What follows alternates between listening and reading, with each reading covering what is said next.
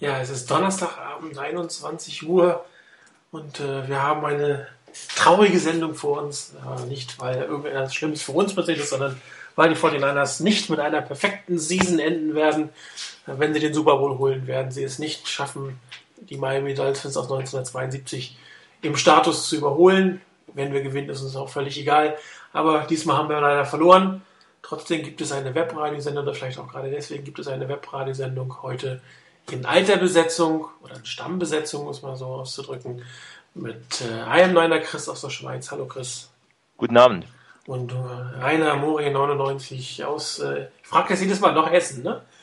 Ja, noch Essen. Ich weiß nicht, warum ich mir das verdammt nochmal nicht merken kann. Irgendwie ist das für mich schon so Ländle da unten. Na, nicht ganz. Nicht ganz, wunderbar. Schön, dass ihr dabei seid. Ja, ähm, wir haben ein äh, schweres Spiel hinter uns. Die Fortinanders haben ein schweres Spiel hinter uns. Und für uns war es, glaube ich, alle schwer zuzuschauen. Eine sicherlich unnötige Niederlage. Ist ja nicht so, dass man gegen ein Wahnsinnsteam hier verloren hat, aber man hat äh, gegen ein Team verloren, was an diesem Tag dann etwas bessere war und warum. Das äh, würden wir heute gerne mit euch besprechen. Ich muss euch gleich vorwarnen, ich habe es leider gestern nicht geschafft, Play-Analysen zusammenzustellen. Wir haben sind etwas spät nach Hause gekommen und das habe ich einfach nicht mehr geschafft, aber wir werden es auch äh, ohnehin kriegen, glaube ich. Und ähm, fangen auch gleich an. Und äh, ich weiß gar nicht, wer von euch letzte Mal angefangen hat. Ich glaube Chris, oder? Ja. Dann würde ich sagen, ich Rainer, diesmal fang du an, ein Statement zum Spiel.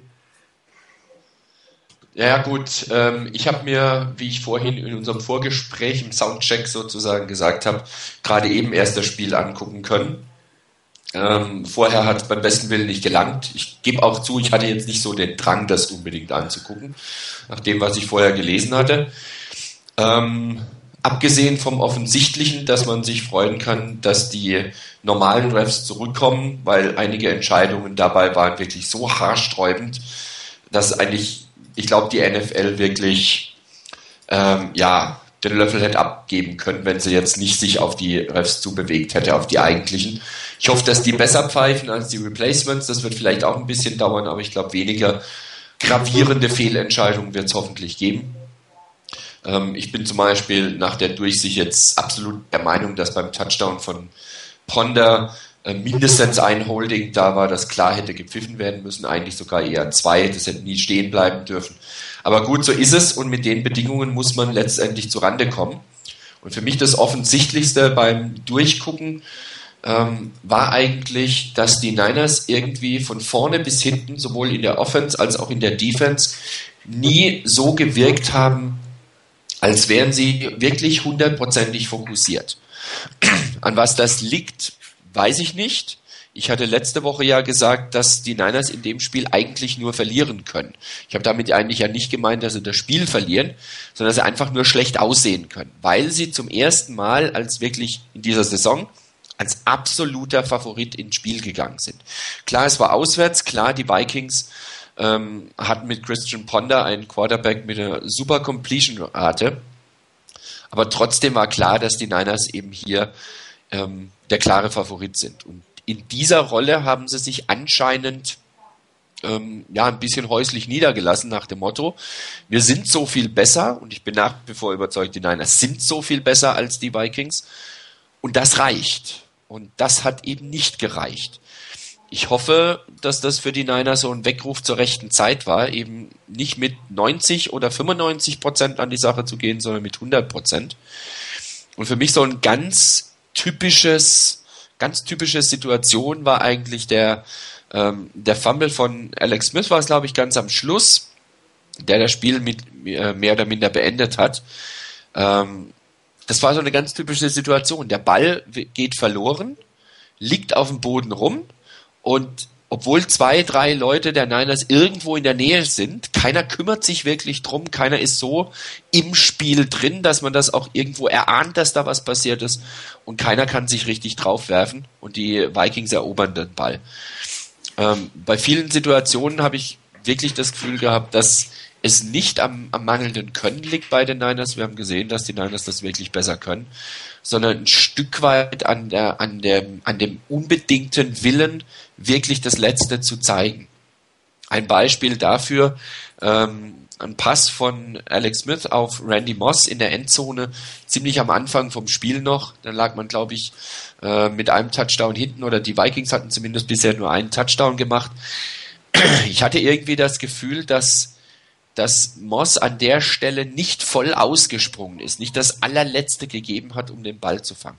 Und irgendwie war das im ganzen Spiel so. Und dazu kam vom Coaching her, das hat man ja auch auf dem Board schon geschrieben, ein wirklich schwaches Coaching diesmal. Ähm, irgendwie hatte ich nicht das Gefühl, dass die Niners einen echten Plan hatten, wie sie die O-Line der, der äh, Vikings in Verlegenheit bringen können und einen besseren Pass Rush generieren können. Und selbst das, wenn sie einen schlechten Plan gehabt hätten, es gab keine wirkliche Umstellung, die eine echte Besserung gebracht hätte. Und das war schon enttäuschend. Und in der Offense fehlte irgendwie das Überraschungsmoment. Und Alex Smith wirkte auf mich in einigen Situationen ähm, ja so, als wäre es so ein Rückfall in alte Zeiten. Nicht, nicht komplett, aber er wirkte doch in einigen Situationen etwas, ähm, etwas fahrig in der, in der Pocket. Und ich hatte das Gefühl, dass er sich unsicher gefühlt hat. Und dieses Gefühl muss man ihm wieder zurückgeben. Ähm, noch ist die Saison natürlich nicht verloren. Ich meine, wir stehen mit 2-1 immer noch ganz gut da.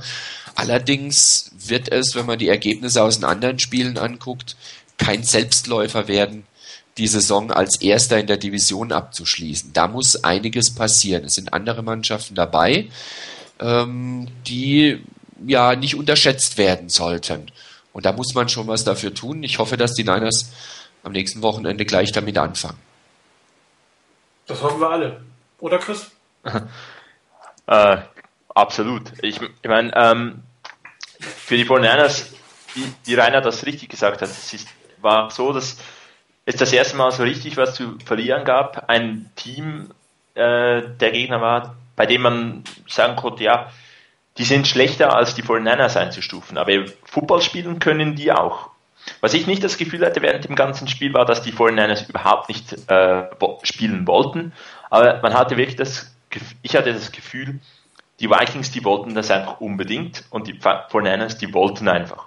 Und wenn du halt auf diesem, auf einem hohen Niveau nur willst und der andere will unbedingt, dann gewinnt derjenige, der unbedingt will. Ähm, dennoch, ich meine, das Spiel zeigte, dass das für die 49ers in dieser Saison sicherlich kein Selbstläufer wird und von dem konnte man auch nicht ausgehen. Ähm, aber schlussendlich darf man meiner Meinung nach das Spiel nicht absolut überbewerten. Es war eine Niederlage, man hat nicht gut gespielt, man wurde in allen Phasen von den, von den äh, Vikings dominiert oder einfach, die waren besser. Und ähm, daraus muss man nun die Lehren ziehen und äh, das wieder verbessern, wieder auf äh, die eigene Leistung steigern und dann ist es eigentlich gar nicht so wild, dass man verloren hat. Ich, ich meine eben, die Vikings, die können Football spielen, die hatten ja einen riesen Tag. Ähm, solche Tage gibt da funktioniert halt einfach alles und wenn dann die 49ers nicht auf dem absoluten Top-Niveau spielen, dann geht halt so ein Spiel mal verloren. Ähm, man wurde ja mehr oder weniger nicht vorgeführt, man konnte einfach nie dieses eine Play machen. Ich meine, symptomatisch für dieses Spiel fand ich die, die eine Szene, als Dante Whitner den Ball wirklich perfekt zugeworfen kriegt und die Interception nicht macht. Hätten die 49ers in diesem Spiel mit drei Touchdowns geführt, ich bin hundertprozentig sicher, ähm, Dante Whitner macht den Touchdown, Pick 6. Letzte Saison wäre das vermutlich ein, äh, genauso gewesen. Interception, Pick 6. Ähm, wunderbar, die Niners hätten das Spiel noch klar dominiert. In diesem Spiel, wo es den 49ers einfach nicht ganz so lief, man vielleicht auch mit der Konzentration nicht ganz auf der Höhe war, ähm, da gibt's, da kommen halt dann auch diese Situationen, wo dieser Ball nicht die Interception ist, nicht zum Touchdown führt, der für die 49ers das ganze Spiel möglicherweise dreht und deshalb die richtigen Lehren ziehen, ähm, aber das Ganze nicht überbewerten ich meine eben, es wurde auf dem Board einige Male geschrieben, äh, Niederlage zur rechten Zeit, der Höhenflug wird gestoppt. Hätte nicht sein müssen, aber hoffentlich ziehen sie die Lehren. Letzte Saison nach, dem, nach der ebenfalls etwas dummen Niederlage gegen die, äh, gegen die Cowboys im dritten, im, oder nein, im zweiten Spiel war das, äh, hat man danach acht Spiele in Serie gewonnen. Und äh, ja, das sollte, wäre natürlich toll, wenn das jetzt auch wieder funktionieren würde. Ähm, Adrian Peterson als Running Back, den hat man einigermaßen unter Kontrolle gehabt, man hat ihn limitiert. Ich meine, einen so guten Running Back kannst du nicht äh, restlos aus dem Spiel nehmen. Von daher war das gar, gar nicht so eine äh, schlechte Leistung. Wo man kein Mittel gefunden hat in der Defense, das war gegen Percy Harvin. Und irgendwie, was auch Rainer richtig gesagt hat, die 49ers hatten eine sehr gute Defense-Leistung in den ersten beiden Spielen. Da hat man mit wenigen äh, mit wenigen Spielern in der Front 7 oder halt eben nur mit vier Spielern beispielsweise einerseits Druck auf den Quarterback ausüben können, aber auch den, den Run shoppen.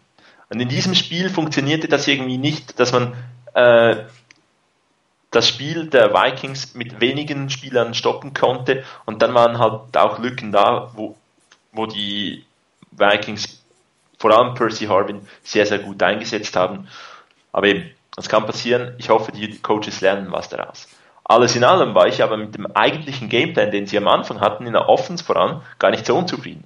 Man hat gegen ein Team, was jetzt nicht irgendwie das beste Team ist, auch mal versucht, über den Pass ins Spiel zu kommen. Frank Gore noch gar nicht so viel gebracht am Anfang. Dann ist man halt in Rückstand geraten. Und irgendwie hat das Timing und das Gefühl von Alex Smith dann auch nicht ganz so äh, gepasst tiefe, der tiefe Ball, den man einmal versucht hat mit äh, Randy Moss, der angesprochene tiefe Ball in die Endzone, hat, das hat dann auch nicht für ein besseres Gefühl beigetragen. Und so blieb das ganze Spiel immer etwas ungenau. Es klappte nicht so ganz. Ähm, außer in einem Fall. Schade haben wir das Play nicht, aber äh, für alle, die sich das Highlight-Video anschauen, ich bin, mal, bin ziemlich überzeugt, dass dieses Play äh, darunter ist. Der Pass von, von Alex Smith zu Vernon Davis gerade vor dem Touchdown-Pass. Ähm, einen so präzisen Ball und so wunderbar über die Coverage geworfen, äh, habe ich von Alex Smith, glaube ich, in seiner ganzen Karriere noch nicht gesehen. Und Vernon Davis hat zum zweiten Mal in dieser Saison äh, den Ball über die Schulter äh, perfekt gefangen.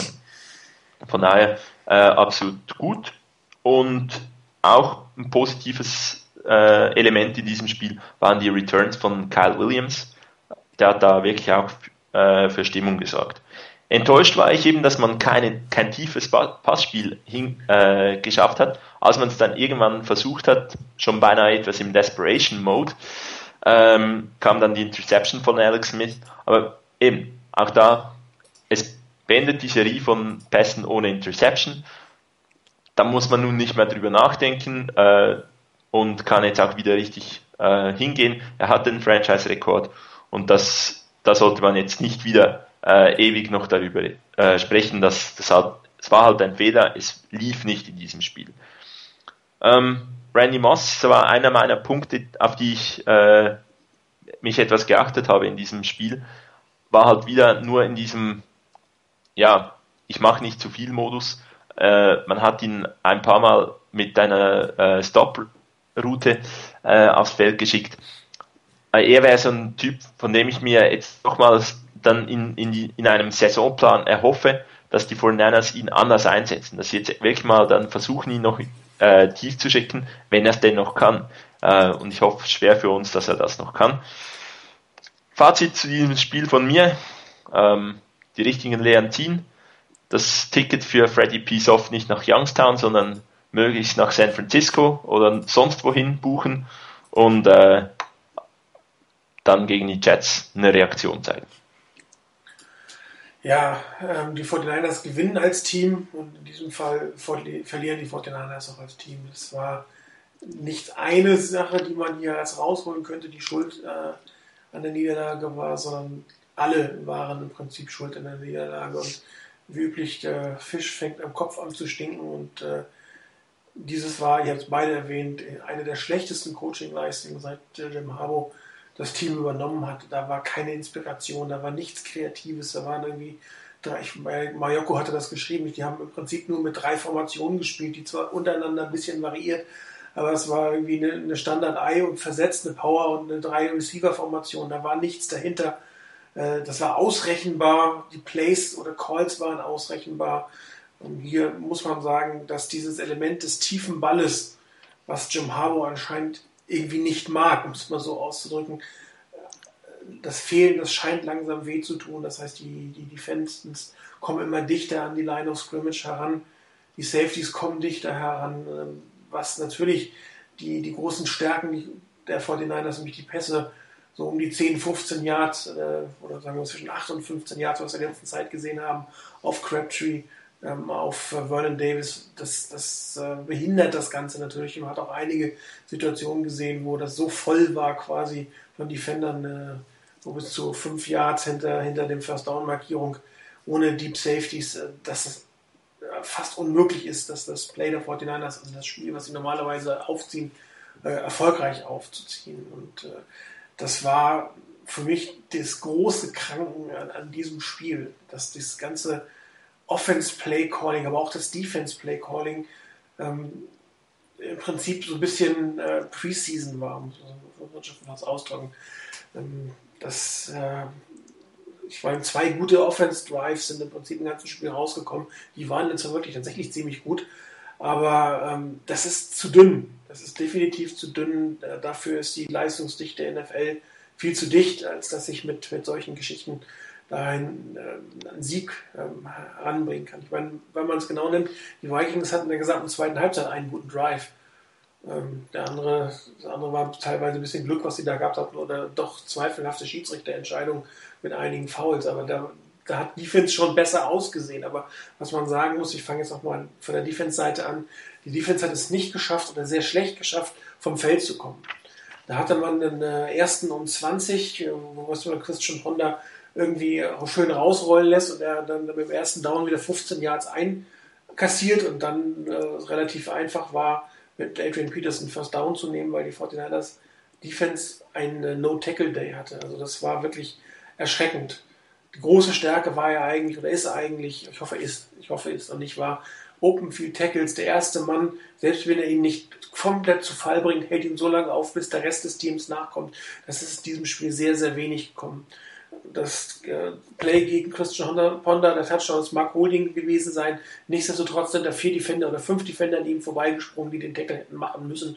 Und das ist in diesem Spiel so einiges gewesen. Auch ähm, Adrian Peterson, der sich immer wieder rausgedreht hatte, wo es einen dritten teilweise brauchte, um ihn zu Fall zu bringen. Und ähm, das ist eigentlich untypisch für die 49ers. Sie haben auch gegen gute Backs eigentlich das Tackle frühzeitig gemacht. Ich meine, er hatte mit 86 Yards und 25 Läufen jetzt nicht unbedingt den Riesentag, aber er hat zum Beispiel geschafft, als man es mal per Punt geschafft hatte, die, die Vikings an der eigenen zwei Yard festzunageln mit zwei guten Läufen, das First Down zu erzielen. Und ähm, teilweise im Passspiel war er komplett ungedeckt.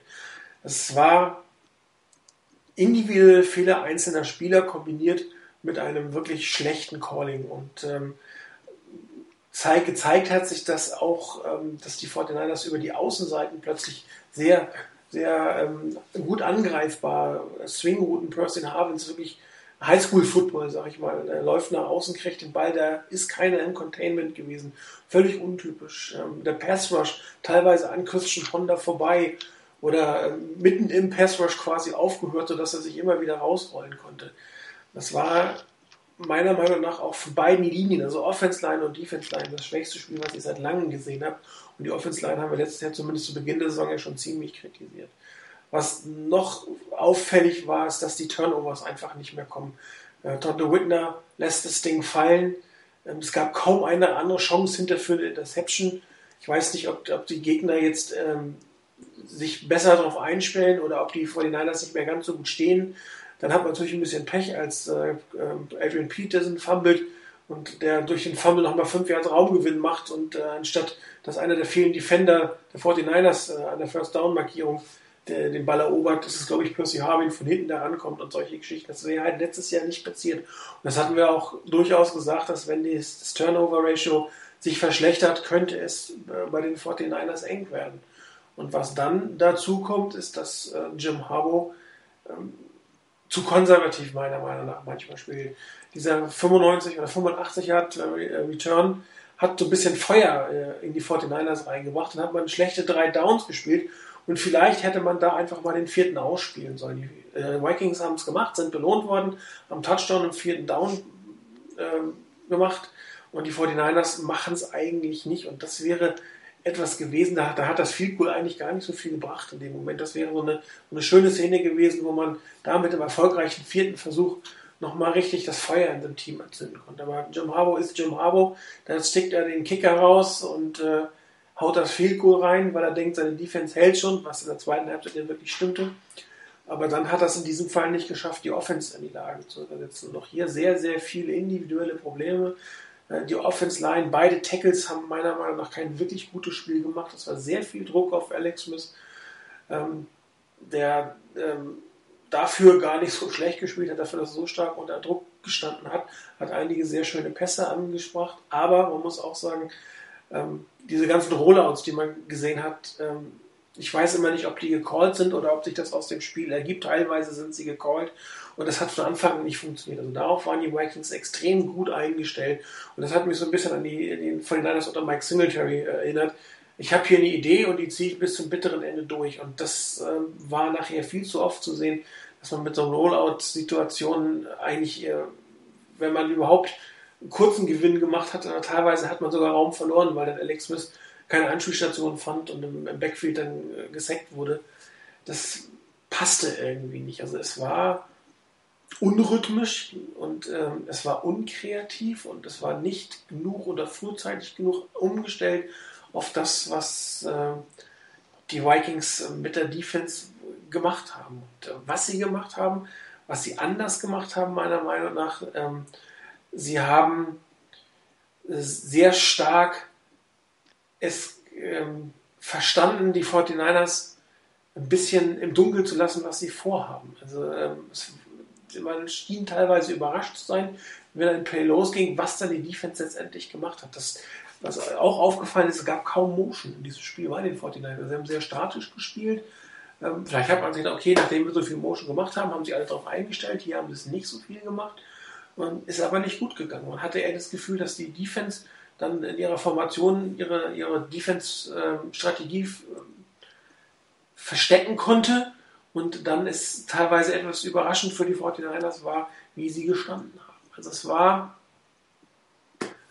ein, ein lehrreiches Spiel, um es mal so auszudrücken. Man hätte äh, auch leere Spiele gewinnt man ja auch manchmal ganz gern. Diesmal hat man es verloren, aber ich hoffe, dass man seine Schlüsse daraus zieht, dass man ein bisschen offener in der Offense wird, ein bisschen kreativer wird, dass der lange Ball gelegentlich mal kommt. Er muss ja jetzt nicht jedes, jedes äh, Viertel dreimal kommen, aber man muss schon auch mal einen tiefen Postpass spielen, gerade wenn wie letzte Woche gegen die Lions äh, da eine Single Coverage ist. Das muss man einfach mal austesten, damit die Gegner sich darauf einstellen. Und ähm, was man einfach nicht machen kann, ist einen Stiefel runterspielen. Das funktioniert nicht.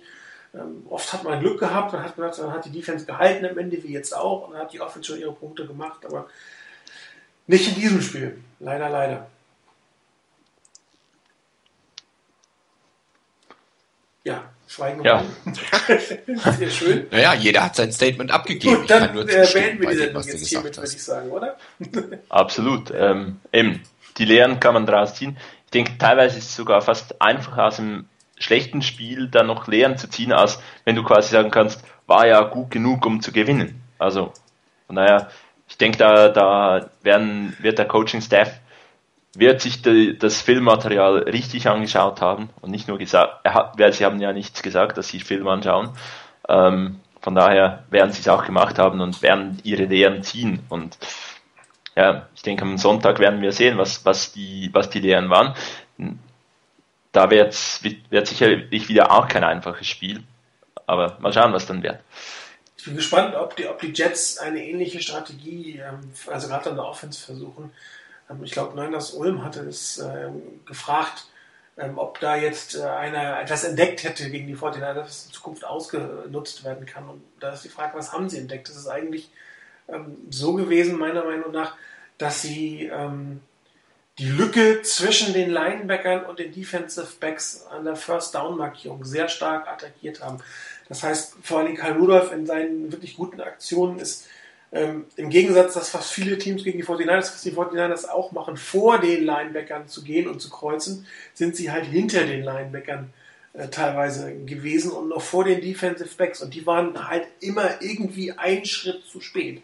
wenn du dann hinten diesen Schritt nicht zu spät bist, dann ist das in Ordnung. Dann kriegst du, wer auch immer hinter die Linebacker läuft.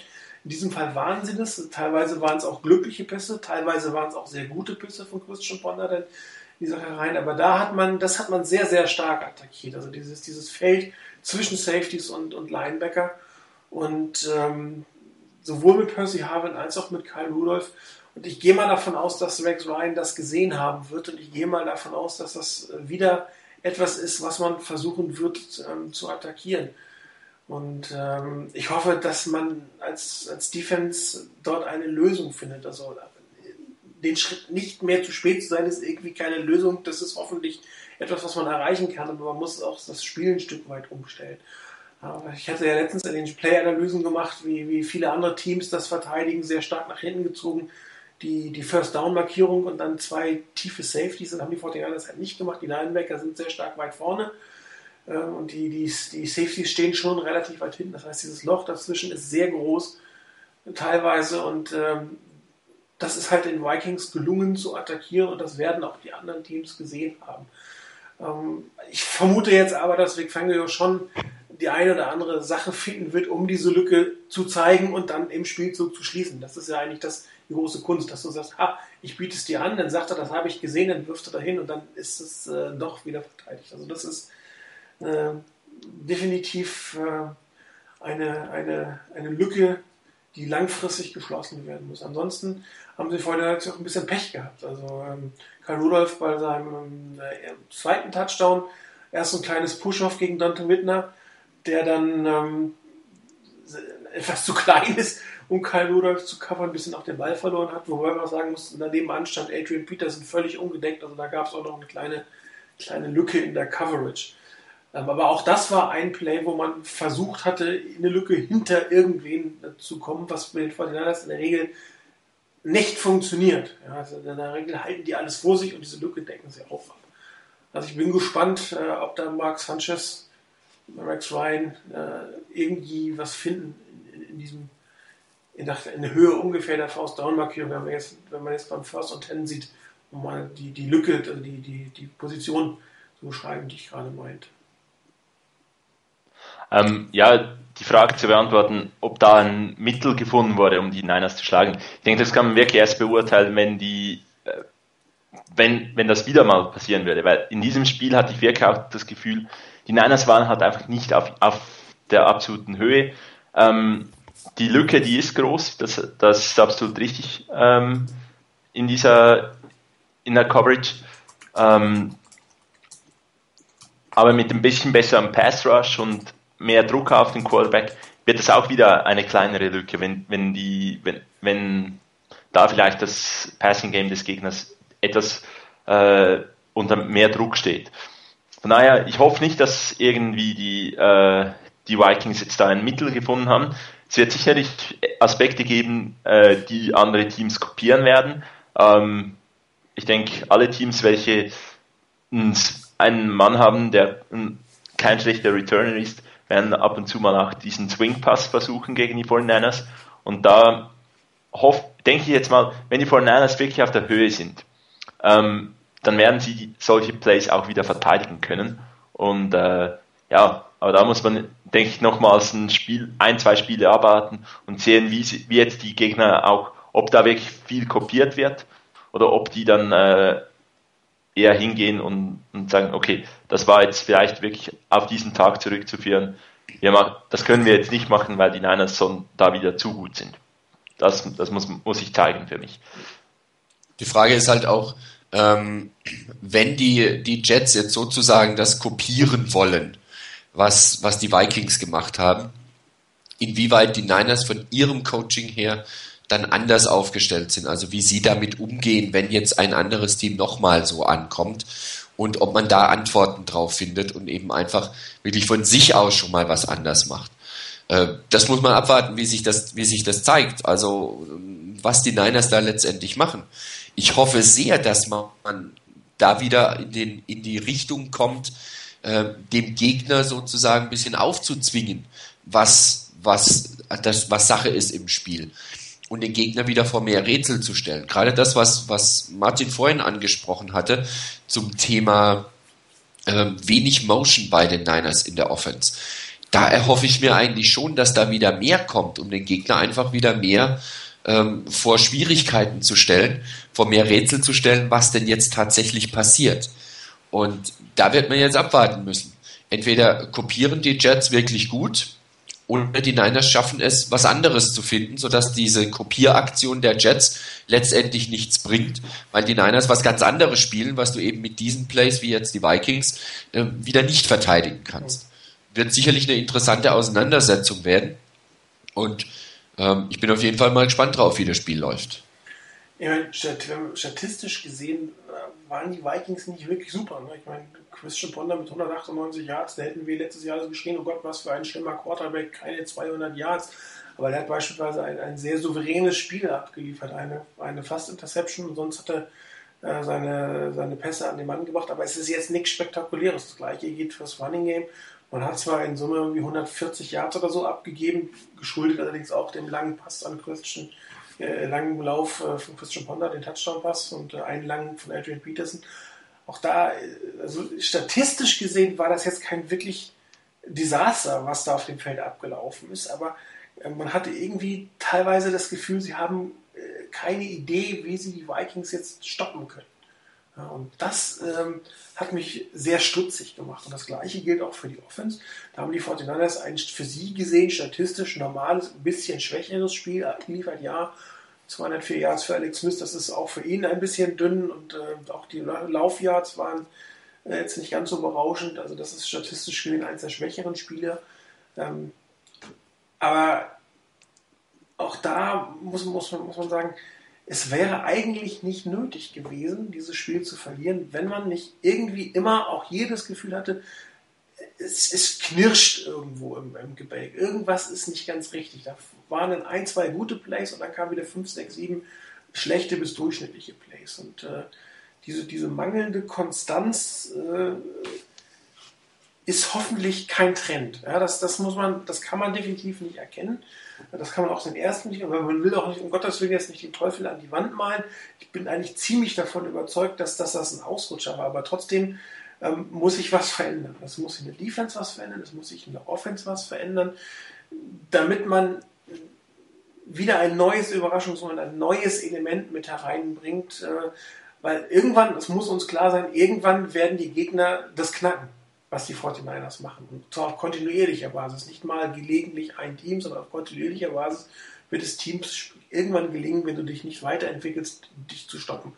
Und äh, jetzt ist, glaube ich, ein Punkt gekommen für die 49ers, einen Entwicklungsschritt einfach zu machen, etwas anderes zu machen, etwas Neues hineinzubringen, um dann wieder, wie auch letztes Jahr, ein Stück zurückzugehen zu dem Alten. Absolut. Ich denke, letztes Jahr haben wir auch das äh, gesehen, dass, dass die 49 sich während einer Saison durchaus einen Plan zurechtlegen und mal so phasenweise einen Aspekt in, ins Spiel bringen. Ähm, nur ich hoffe effektiv nicht, dass irgendeine eine dieser Phasen äh, ein, ein, so träges Spiel ist. Ähm, was halt auch schade war in der Offense, als man wirklich gerade nach der, nach der Halbzeit eigentlich die super Situation mit dem langen Return hatte, ähm, eigentlich perfekt äh, einen perfekten Start, um dieses viel zitierte Momentum an sich zu reißen. Da kommt danach so ein bisschen eine, eine lasche, wirklich eine ganz lasche Offens und ja nur das Field Goal. Und da hätte ich wirklich auch ein bisschen mehr erhofft, dass mit den vielen Waffen, die die Foreigners haben, dass man die besser versucht äh, auszunutzen vermag. Und in, in diesen Situationen, denke ich, wird wenn das, wenn die Defense nicht mehr wieder mehr Turn, äh, Takeaways nimmt, wenn die Defense nicht äh, mal nicht wirklich auf der äh, auf dem absoluten Top-Niveau spielt, da wird, müssen die 49ers sich absolut steigern und äh, in solchen Situationen dann sicherlich einen Touchdown holen. Ähm, Field Goal ist in, im System, was die 49ers spielen, in der Regel sicherlich ausrei äh, kann ausreichend sein, das haben wir letzte Saison gesehen, aber da muss wirklich auch auf der, äh, in der Defense mit den Special Teams absolut alles funktionieren. Und in Spielen, wo das nicht ganz funktioniert, da müssen, muss Jim Harbaugh wirklich schauen, dass er seine Offense auf ein Level bringt, wo die halt dann einen, einen Tick mehr machen. Ich denke, der Pick das ging mir vorhin durch den Kopf, der Pick von ähm, AJ Jenkins. Ich meine, das ist jetzt nicht der Receiver äh, groß Possession-Style, sondern der soll ja in die Tiefe gehen. Also irgendwo muss der Plan eines tiefen Balles durchaus vorhanden sein. Und ich hoffe mal, dass, dass die 49ers dieses Element doch intensiver äh, einsetzen können. Das ist ein guter Punkt. Also vielleicht wäre es tatsächlich an der Zeit, einen der beiden Picks als äh, weiteres Element, als Speed-Element in das Spiel einzubauen. Aber ich wollte noch mal kurz auf die äh, deine Sache eingehen. Ich hatte es ja auch schon erwähnt, äh, die, die, die Serie oder die drei Plays, muss man ja sagen, nach dem langen Return. Das war so ein bisschen symptomatisch für, für das ganze Spiel. Ich meine, die ersten beiden Läufe von Frank Gore, die waren recht gut und haben acht Yard gebracht. Und dann spielen sie wieder diesen Rollout-Pass, der, oder haben versucht, diesen Rollout-Pass zu spielen, der das gesamte Spiel vorher nicht funktioniert hatte. Und das, dass man da nicht wirklich mit Crabtree, mit Davis, mit Moss den direkten Pass Dropback in die Endzone sucht, ist für mich wirklich unverständlich. Ja, das ist, äh, wenn dieses, dieses Rollout am Anfang wunderbar funktioniert hätte, ich spiele es auch nochmal. Aber das ging die ganze Zeit nicht. Und wenn man das sich geguckt hat, da waren sieben oder acht Defender sind auf diese Seite mitgegangen, auf, der, auf die Alex Smith gerollt ist. Und dann hat er noch einen schönen Hit kassiert, sogar noch drei Jahre, glaube ich, hinterher verloren. Also das ist für mich nicht nachvollziehbar, warum man in der Situation nicht mal nicht irgendwas anderes macht oder nicht wirklich auf seine drei, einen seiner drei besten Spieler geht mit einem kurzen Pass zum First Down oder da direkt in die Endzone reingeht. Ich meine, im Backfield der, der Vikings ist niemand, der einen Ronald Davis stoppen kann auf diese Distanz. Und äh, dann auch noch das Field Goal zu kicken, also das, das war für mich, also, wie heißt es so schön, TMQ wrote Game Over in his Notebook. Also das war, da war es eigentlich vorbei in dem Moment für mich. Ich habe gedacht, jetzt, jetzt verlieren sie es. Das, das war verschenktes, ein verschenktes Momentum, absolut. Ich, ich hoffe auch wirklich drauf, dass das so du hast am Anfang gesagt, ähm, Martin, dass so die Niners als Team insgesamt gewinnen, aber auch als Team insgesamt verlieren.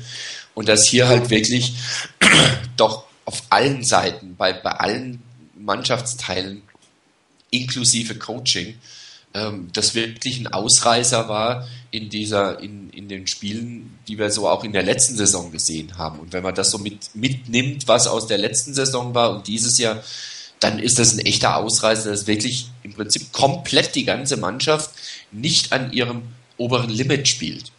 Oder zumindest irgendwo noch was ausgleichen kann, wenn irgendein Mannschaftsteil halt nicht so gut funktioniert. Und ich hoffe wirklich, das war ein einmaliger Ausrutscher und die Niners sind auf dem Weg der Besserung wieder. Ähm, ob, ob es wirklich die, die richtige Variante ist, so mit ähm, AJ Jenkins oder, oder Michael James ähm, zu agieren, weiß ich nicht. Bin mir da nicht ganz sicher, ob, ob das wirklich das ist, was sie brauchen. Denn vorher war es auch okay. Und ich denke, da kann man durchaus wieder drauf aufbauen. Man muss nur wieder sich in die richtige Richtung bewegen. Nämlich in die Richtung, dass man den Gegner so im Unklaren lässt, was man macht, sowohl auf Seiten der Offense als auch auf Seiten der Defense. Dass der Gegner wirklich so damit beschäftigt ist, zu überlegen, was jetzt kommt, dass die Plays, die man spielen will, auch durchzubringen sind. Und da gehört natürlich eine gewisse Variabilität mit rein. Ähm, nicht immer dasselbe zu spielen, wo sich der Gegner darauf einstellt und dann irgendwann mal zu sagen, ja, probieren wir es halt nochmal, vielleicht klappt es jetzt nach dem Motto, ähm, wenn wir es jetzt dreimal gespielt haben, denkt der, der Gegner sicher nicht, dass wir das ein viertes Mal spielen, jetzt wird es klappen. Und dann, naja, ein fünftes Mal glauben die sicherlich nicht. Und solche Geschichten. Da muss man sicherlich wieder den Gegner mehr vor, vor Schwierigkeiten stellen, vor Rätsel stellen. Und das hat mir auch ein bisschen gefehlt. Und wie gesagt, da ist die Hoffnung groß, dass das wieder, wieder klappt.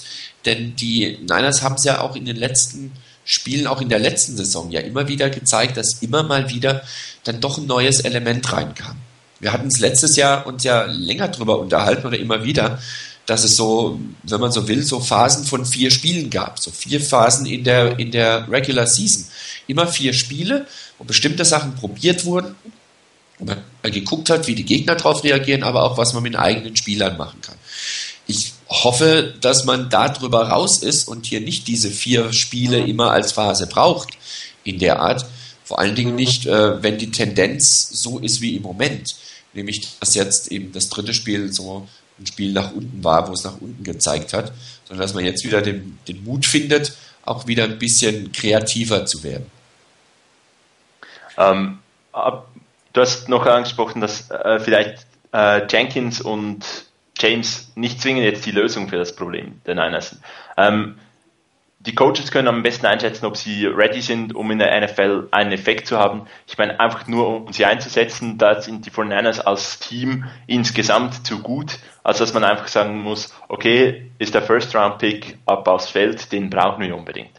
Ähm, was die Niners aber irgendwie hinkriegen müssen, ist, dass der tiefe Ball auch eine Waffe wird. Und ob das jetzt mit einem Vernon Davis von der Thailand-Position aus dem Slot oder mit äh, Randy Moss ist oder halt Ted Ginn, wenn er wieder fit ist. Ähm, können viele sein. Ich denke, es muss einfach diese, dieses Element des tiefen Balles sollte irgendwann noch reinkommen. Und äh, eben, Edge Jenkins habe ich vor allem deswegen angeführt, weil der war, ist eigentlich der Typ dazu. Und irgendwo im, im Big Picture, das Harbour und Trent Balky für das Team haben, muss demnach denke ich, ein Element dabei sein mit diesem tiefen Ball. Ähm, und der Punkt, den Martin und auch du, auch Rainer angesprochen haben, äh, mit, man hat ein, hat etwas, das funktioniert vielleicht, oder die ersten paar, paar Mal nicht, dann versucht man es nochmals und nochmals.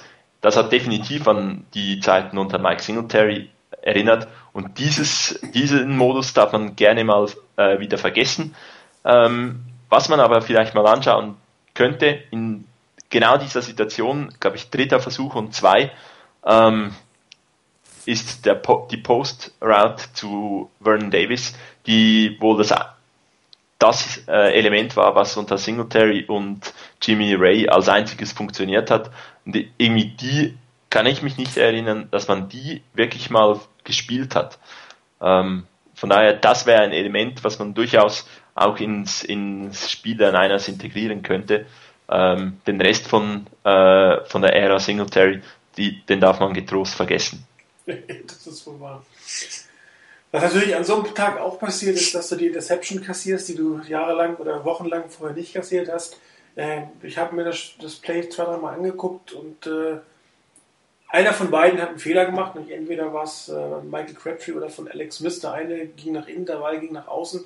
Ähm, ich habe nicht erkennen können, äh, woran es gelegen haben könnte. Das ist aber wieder typisch für so einen Tag, wo halt irgendwie äh, nichts so richtig funktionieren will. Da schmeißt du nämlich genau so eine Interception, wo, wo, wo Receiver und, und, und äh, Quarterback, die eigentlich das ganze Saison bis dahin sehr gut zusammen harmoniert haben, plötzlich äh, irgendwie einen Aussetzer haben. Also einer von beiden ähm, muss einen Aussetzer gehabt haben. Ähm, Michael Crabtree ist in so ein Deep Post gelaufen und äh, es war eher eine, eine, eine Outroute, die von, von Alex Smith geworfen wurde. Es ist sehr schade in dem Moment. Da, da wäre es nochmal vielleicht eine Chance gewesen, ranzukommen. Und, ähm, aber es, es ist typisch für, so, für dieses Spiel und für diesen Tag. Äh, ein Schritt zu spät äh, beim Pass Rush, ein Tackle verpasst, äh, ein Block verpasst an der Offense Line. Joe Staley hat das mehrfach gehabt an diesem Spieltag und halt einmal falsch abgebogen bei oder einmal etwas äh, zu weit nach außen geworfen. Und das ist, äh, wenn du das in Kombination hast, wenn das äh, mal passiert, in jedem Spiel passiert dir eine oder zwei Sachen davon, aber wenn dir alle im gleichen Spiel passieren, ist es natürlich wahnsinnig schwer am, am Ende zu gewinnen. Und äh, es war nicht, ich weiß nicht, ich habe beim Spiel irgendwie immer das Gefühl gehabt, naja, eigentlich müsste es noch gehen, bis dann irgendwie nach dieser nicht gemachte vierte Versuch, ab da hatte ich schon die ganze Zeit ein extrem mulmiges Gefühl, ähm, was, was das Ganze angeht. Und äh, vielleicht das Team ja auch. Ich meine, vielleicht merkst du es ja selber, es klappt nicht, fehlt irgendwas, dann, dann, dann, wenn du immer einen Schritt zu spät bist, das kriegst du auch als Spieler irgendwie mit. Und das kann natürlich auch sein, dass ich das so dann in dem Moment, in dem Tag in den Köpfen ein bisschen festgesetzt hast. So nach dem Motto, ah, heute irgendwie ist der Wurm drin und äh, dann hast du diese schöne Self-Fulfilling Prophecy, dann passiert das auch und das passiert vielleicht auch noch. Ähm, sind halt viele Sachen zusammengekommen und, und das ist halt der, der, die positive Quintessenz, äh, würde ich mal so sagen, dass, dass wirklich viele Dinge passieren mussten, um diese Niederlage wirklich zu machen und ich hoffe, dass sie nicht, nicht so schnell wieder in dieser Kombination passieren ganz ehrlich. denke, das hoffen wir auf jeden Fall alle. Weil das wäre jetzt eine, eine ganz ungute Entwicklung. Ähm, irgendwo habe ich das mal gelesen, dass jemand meinte, äh, nicht bei uns auf dem Board, aber irgendwo hatte ich das mal gelesen, dass jemand meinte, die Niners hätten letztes Jahr im Spiel gegen die Giants ihre Chance auf den Super Bowl eigentlich verpasst. Und nach dem Motto, so gut wie die Niners da gespielt haben, kann es eigentlich fast nur noch abwärts gehen. Ich hoffe, dass derjenige komplett Unrecht hat ähm, und dass, dass das wirklich äh, nicht wirklich passiert. Ähm, die Chance war letztes Jahr sehr, sehr groß. Die Niners haben die Chance nicht genutzt und müssen sich berappeln. Die ersten zwei Spiele sahen gut aus. Das dritte war jetzt wirklich eins zum Vergessen. Ähm, allerdings nur zum Vergessen vom Ergebnis her. Ähm, vergessen darf man es nicht, wie das Ergebnis zustande gekommen ist. Und da haben wir ja jetzt schon eine Weile drüber geredet. Und daraus muss man lernen. wenn man daraus lernt und wirklich daraus die Lehren zieht und entsprechend in Offense, in Defense, bei den Special Teams, beim Coaching jetzt weitermacht in den nächsten Spielen, dann bin ich durchaus optimistisch, dass die Niners sehr bald wieder ähm, in die richtige Richtung unterwegs sind. Ja, ich finde solche Kommentare, weiß ich auch nicht, dass das ist immer ein bisschen übertrieben. Guck dir die Giants an, die sind kaum in die Playoffs gekommen. Und zwar an beiden ihren Super Bowl-Siegen haben sie es gerade mal so eben in die Playoffs geschafft und, und schaffen es dann irgendwie, sich gegen, gegen Ende der Saison entsprechend zu steigern und, und, und äh, die, die Trophäe zu gewinnen. Und das ist halt immer so. Ich meine, äh, keiner von uns hat, glaube ich, ernsthaft damit gerechnet, dass die 49ers mit der 16 zu 0 durch die Saison gehen. Es wird Niederlagen geben und äh, ob es jetzt die Vikings oder wenn es wer auch immer, es ist völlig egal. Es gibt Niederlagen, die sind zu erwarten und äh, wenn du erstmal in den Playoffs drin bist, dann zählt Und da musst du erstmal hinkommen und ich glaube, dass die Gefahr, da nicht hinzukommen, ist jetzt nicht, äh, oder die Chance, dort hinzukommen, ist relativ groß, um es mal positiv auszudrücken. Auch wenn mit den Cardinals da plötzlich äh, jemand auftaucht, eine eigene Division, was keiner von so richtig gerechnet hätte, glaube ich. Ähm, aber die Fortinanders sind immer noch ein gutes Team und äh, die werden nicht in einem Spiel verloren, also ihre Fähigkeiten verloren haben. Und äh, äh, sie waren in den ersten beiden Wochen als das kompakteste, das kompletteste Team bezeichnet, aber auch das kompletteste Team kann einfach mal schlecht spielen. Selbst die Patriots haben in ihrer Hochzeit schlechte Spiele abgegeben und auch die, die Packers ähm, sind in der Saison Super Bowl-Sieger gewonnen, wo sie in der Regular Season das eine oder andere etwas murksige Spiel hatten. Also da mache ich mir jetzt noch nicht zu sagen, selbst in der Niederlage nächste Woche gegen die Jets würden mir da noch die Sorgenfalten nicht äh, zu groß ins Gesicht treiben. Dann wird es zwar langsam schon interessant, aber auch das ist noch noch nichts verloren. Aber eine Niederlage auswärts, das muss man eigentlich als Team, als so ein Team verschmerzen können. Und ich sehe auch nicht, dass hier sich das Fenster für die 49ers in irgendeiner Form schließt. Sie müssen einfach nur konsequent spielen. Ähm, absolut, ich denke wirklich, das ist der, der, der maßgebende Punkt. Wenn die 49ers wieder zu, ihren, zu ihrem Spiel zurückfinden und wirklich konsequent spielen, ähm, eben die, diesen Schritt nicht immer zu spät sind, dann sind die Playoffs absolut äh, eigentlich liegen bereit, um, zu, um geholt zu werden. Dass jetzt da die, die Cardinals mit 3-0 in die Saison gestartet sind, ich meine, die haben auch ein bisschen das, den Duselsieg gegen die, gegen die äh, Patriots gehabt. Ähm, das muss dann auch nicht so sein, dass das das wahre Gesicht der, der Cardinals ist. Ähm, von daher, da, da, muss jetzt auch die Saison zeigen, ob sie das Niveau wirklich haben können. Äh, drum ich habe da auch noch nicht irgendwie Angst um die Playoffs oder dass da die 49ers nicht mehr als zu den absoluten Top-Teams der NFL gehören. Wenn man natürlich die richtigen Lehren aus so einem Spiel zieht und ich kenne es ein bisschen vom Tennis her, ähm, da machst du lieber mal alle Fehler, die du machen willst, in einem Game und nicht über das ganze Spiel verteilt und vielleicht haben das die 49ers jetzt halt auch äh, eingezogen, so das Spiel, wo nichts läuft und lieber jetzt einmal, dass nichts läuft, als 16 Mal so ab und zu mal nichts, äh, geht nichts und dann hat man am Ende so eine irgendwie 7 zu 9 Bilanz oder irgendwas, was wir jahrelang gehabt haben und äh, ja, jetzt nach vorne schauen, das nächste Spiel angehen und da hoffentlich wieder eine bessere Leistung zeigen. Genau, sehe ich auch so. Darum würde ich sagen, äh, gucken wir doch, oder schauen wir doch mal auf das äh, kommende Spiel nächste Woche äh, bei äh, dem Herrn Großmaul Rex Ryan. Äh, was erwartet ihr denn und was glaubt ihr denn, wie die 49ers ähm, in dieses Spiel gehen werden? Also ich hoffe sehr stark, dass die Niners so in, die, in, das, in das Spiel gehen werden, ähm, dass sie gleich von Anfang an zeigen wollen, dass das Spiel bei den Vikings ein Ausrutscher war. Und, und ähm, ein Spiel war, das, das so nicht wieder vorkommen wird. Da hoffe ich sehr, sehr stark darauf, dass die Niners das hinkriegen.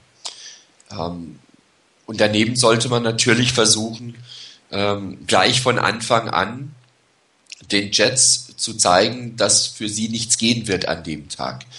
Äh, sprich den Jets gleich klar zu machen, dass sie auf ein Team treffen, das besser ist als sie und das den Sieg mit nach Hause nehmen will. Also ich erhoffe mir da sowohl vom Coaching, aber auch vom Auftreten der Spieler her wirklich klares, bestimmtes Auftreten, nicht, nicht ein überhebliches nach dem Motto, hallo, wir sind die Besseren und ihr legt euch mal am besten flach auf den Boden hin, weil ihr habt eh keine Chance, sondern einfach in jeder Situation, sei es im Tackling, sei es ähm, im, im Ausführen der Spielzüge in der Offense, sei es in der, in der Beweglichkeit in der Offense oder auch in der Defense, sei es im Coaching, dass hier wirklich gleich von Anfang an klare Signale gesetzt werden, dass die Jets, auch wenn sie zu Hause spielen, ähm, nichts zu erwarten haben, dass ihr zum einen, dass ihnen nichts geschenkt werden wird und dass auch selbst wenn sie sich bemühen werden, dass die Niners immer da sein werden. Das erhoffe ich mir. Wenn die Niners so in das Spiel reingehen, dann denke ich, kann man den, den Jets ziemlich schnell den Schneid abkaufen.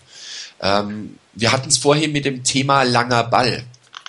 Ähm, Gerade in Anbetracht der Tatsache, ähm, dass Reeves ja out ist und mit Joe McKnight eigentlich ein Running Back, der seit der Highschool nicht mehr Cornerback gespielt hat, stattdessen Cornerback spielen soll. Ähm, das ist so ein Punkt, wo ich denke, das müsste man ja eigentlich attackieren können kann mir zwar schon vorstellen, dass die Jets dann versuchen werden, dabei Joe McKnight ein bisschen dafür zu sorgen, ähm, dass er mehr Unterstützung bekommt. Aber das müsste dann wieder an anderer Stelle eigentlich die Lücken aufreißen. Da erhoffe ich mir schon, dass sie Joe McKnight testen werden. Und wenn sie merken, dass er schwächelt, dass sie weiter dranbleiben. Und wenn sie merken, die Jets verteidigen das, dass sie dann die sich ergebenden Lücken nutzen können. Und einiges andere hat man, hatte ich vorhin schon angesprochen. Die Niners müssen wie gesagt, in der Offense beweglicher werden.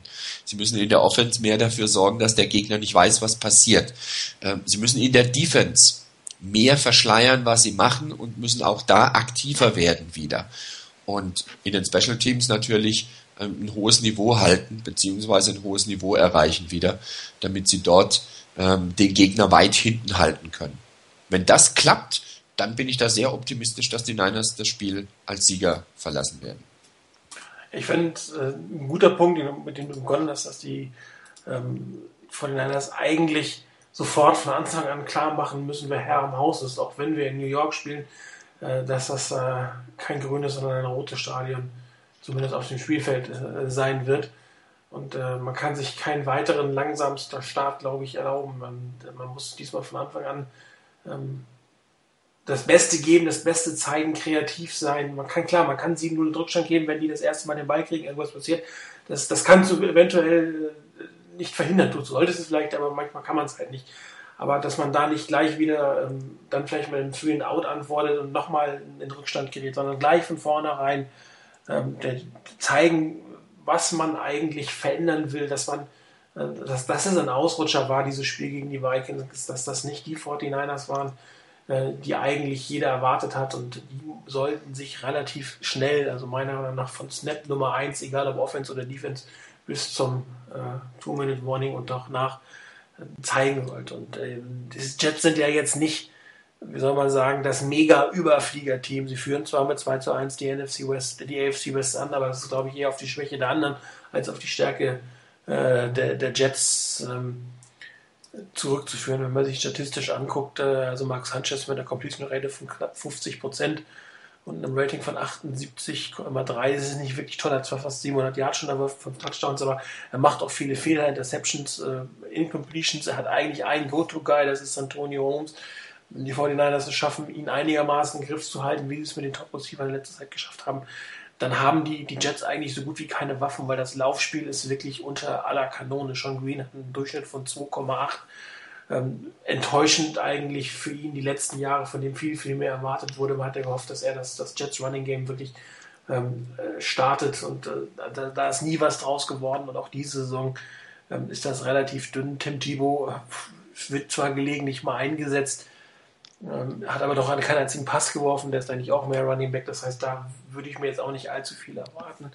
Und äh, wenn man sich auch die, die Defense-Statistik anguckt, äh, die Jets sind das 28. schlechteste oder das viertschlechteste Team gegen den Lauf mit fast 150 Yards und das sollte den 49ers eigentlich entgegenkommen, die ja doch wirklich relativ gut gestartet sind, was das Laufspiel angeht. Die Passverteidigung ist ein bisschen besser, aber da war Daryl Reeves noch dabei, jetzt ist er das nicht. Ich glaube zwar nicht, dass Joe McKnight startet, das würde mich extrem wundern, aber er wird sicherlich irgendwo im Slot spielen und da sollte man das relativ gleich adressieren.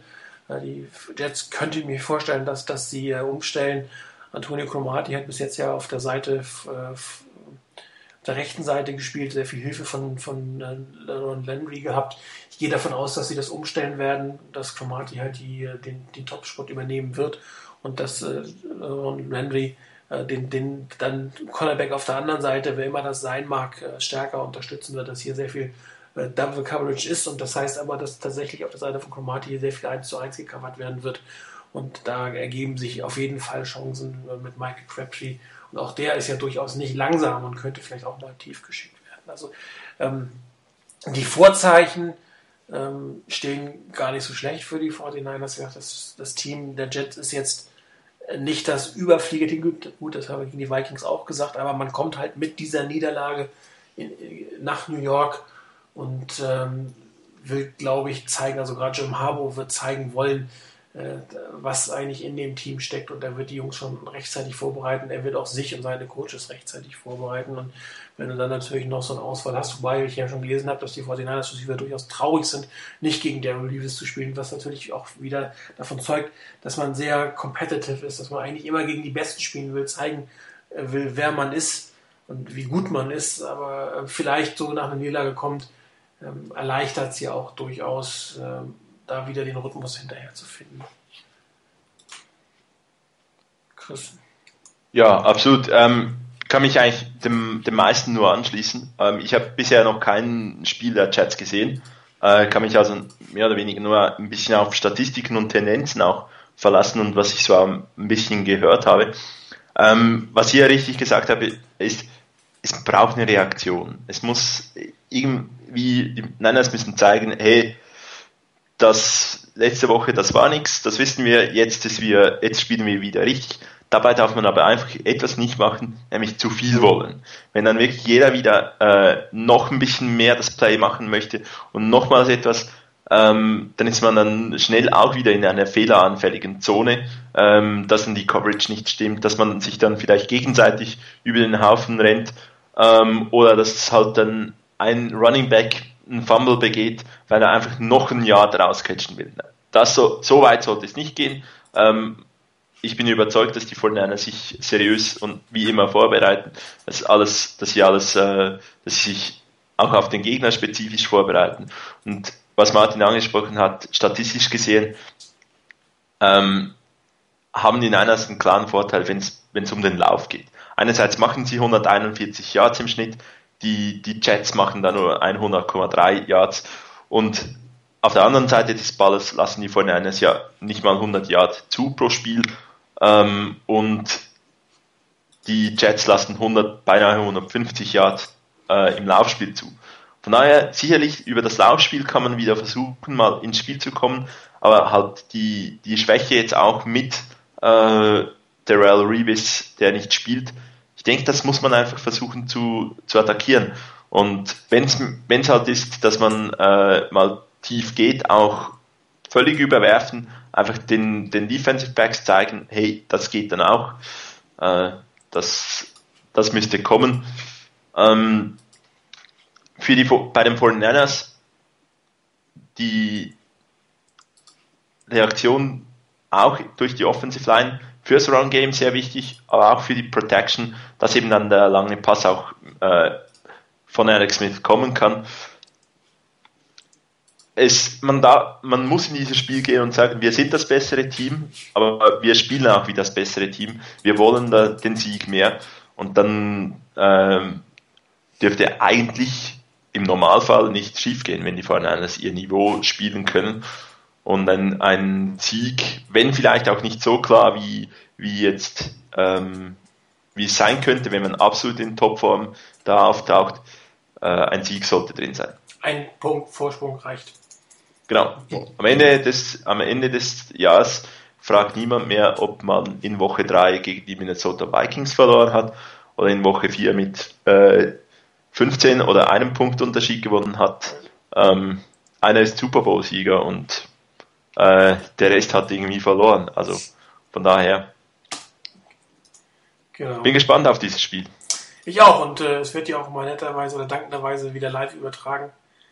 Äh, das, das, äh, der Nachteil ist ja, äh, dass man sehr viel Nachtspiel hat. Der Vorteil ist, dass man äh, oft bei ESPN America oder auch anderen Sendern gezeigt wird. Das heißt, für alle, die, die keinen äh, Game Pass haben, gibt es diese Saison, glaube ich, mehr 49ers als zumindest in guter oder sehr guter Qualität, als man es die letztes Jahr hatte. Das ist halt der Vorteil in der Geschichte.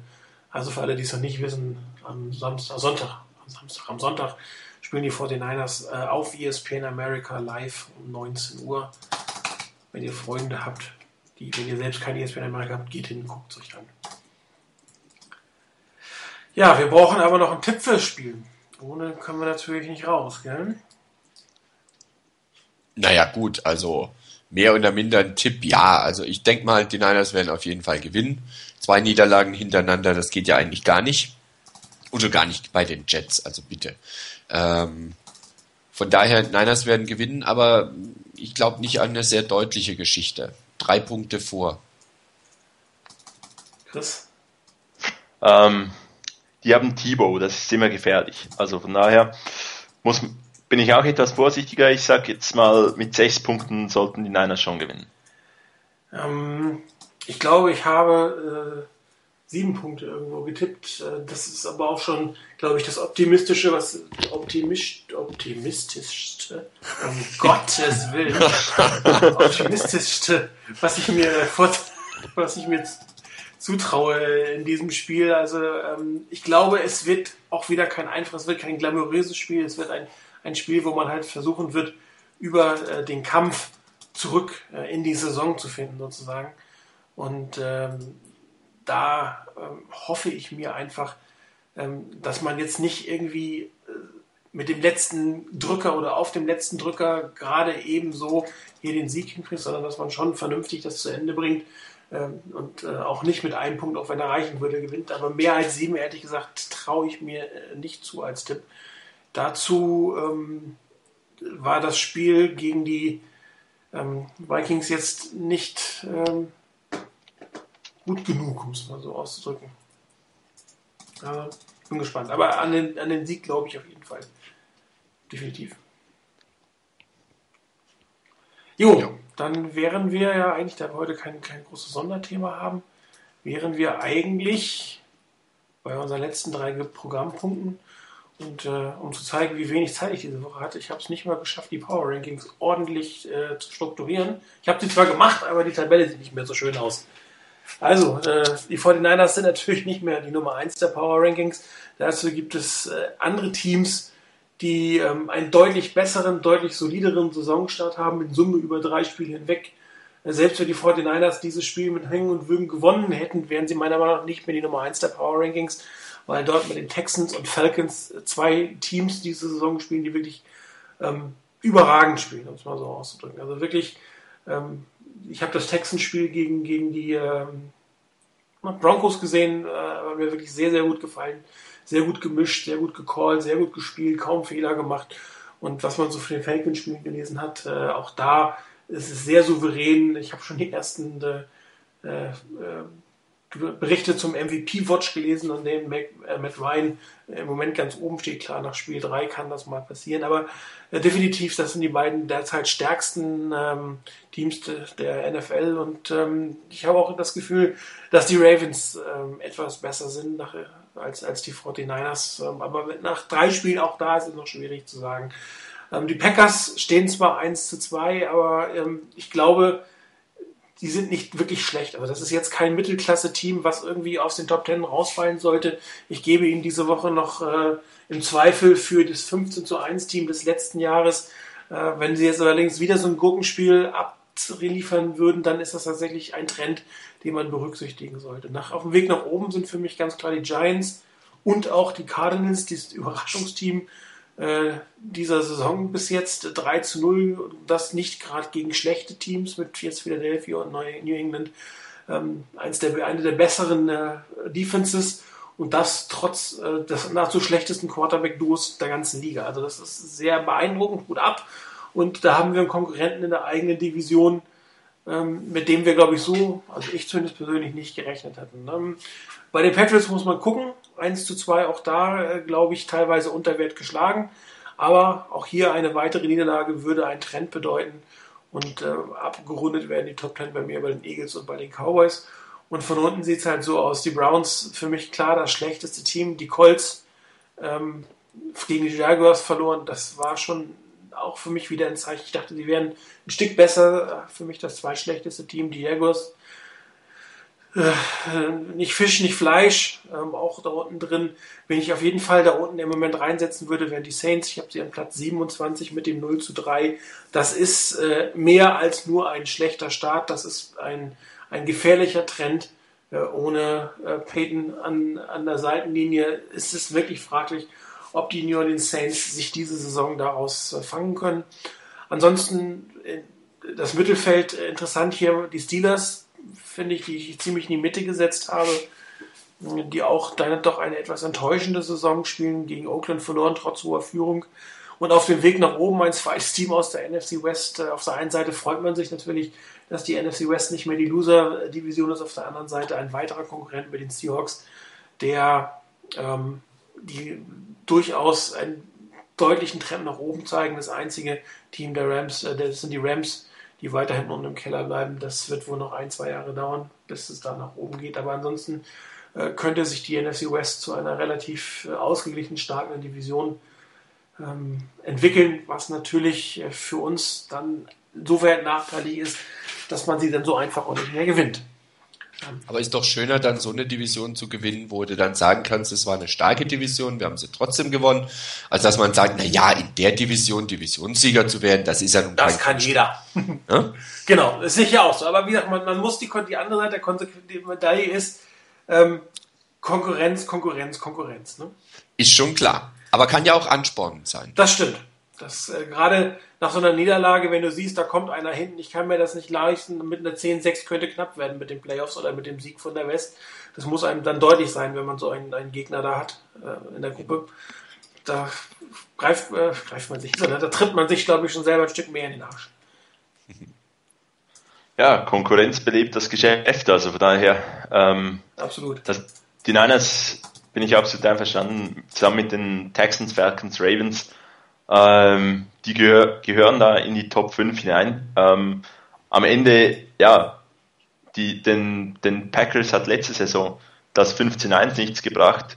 Äh, vor ein paar Jahren hat den Patriots das 16-0 in der Saison nichts gebracht. Eben, da muss man in die Playoffs kommen, dann ist wiederum sehr, sehr vieles möglich. Ähm, und da zweifle ich jetzt an den Niners noch nicht so ganz. Zumal ich auch wirklich überzeugt bin, dass die, die anderen NFC West Teams etwas über ihren äh, Verhältnissen oder ihren Möglichkeiten eigentlich schon beinahe spielen. Ähm, mein, hätten die Refs den, den Call am Schluss richtig gehabt, dann wären die Packers jetzt mit 2-1. Hätten die Packers natürlich auch ihr Niveau gespielt, dann wären sie auch 2-1. Von daher eben. Aber das war für mich auch der Grund, sie noch nicht so weit fallen zu lassen, dadurch, dass die Spiele eigentlich quasi gewonnen hatten, nur halt statistisch dann in Niederlage steht. Interessant vielleicht auch, dass in den letzten Jahren, also seit 2002 kann man ESPN Power Rankings nachverfolgen und nur ein einziges Team hat es geschafft, als Nummer 1 der Power Rankings nach der Regular Season auch den Super Bowl zu holen. Wer war es? Kann nur ein Team geben. Die Patriots. 2003, glaube ich. Oder 2002 sogar. Ne, 2003.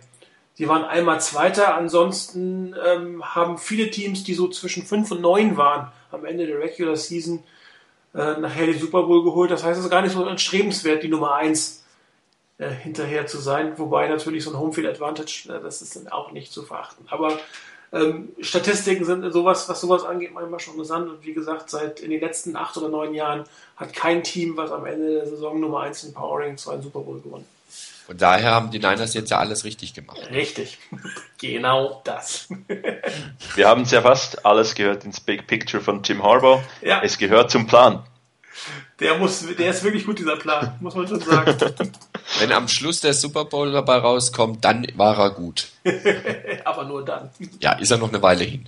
Das stimmt, das sind Gott sei Dank, ich meine, wir wollen alle noch ein bisschen Football sehen, haben wir noch ein paar Wochen vor uns. Klar. Ja, Rainer, wie sieht's denn aus mit der NFC West?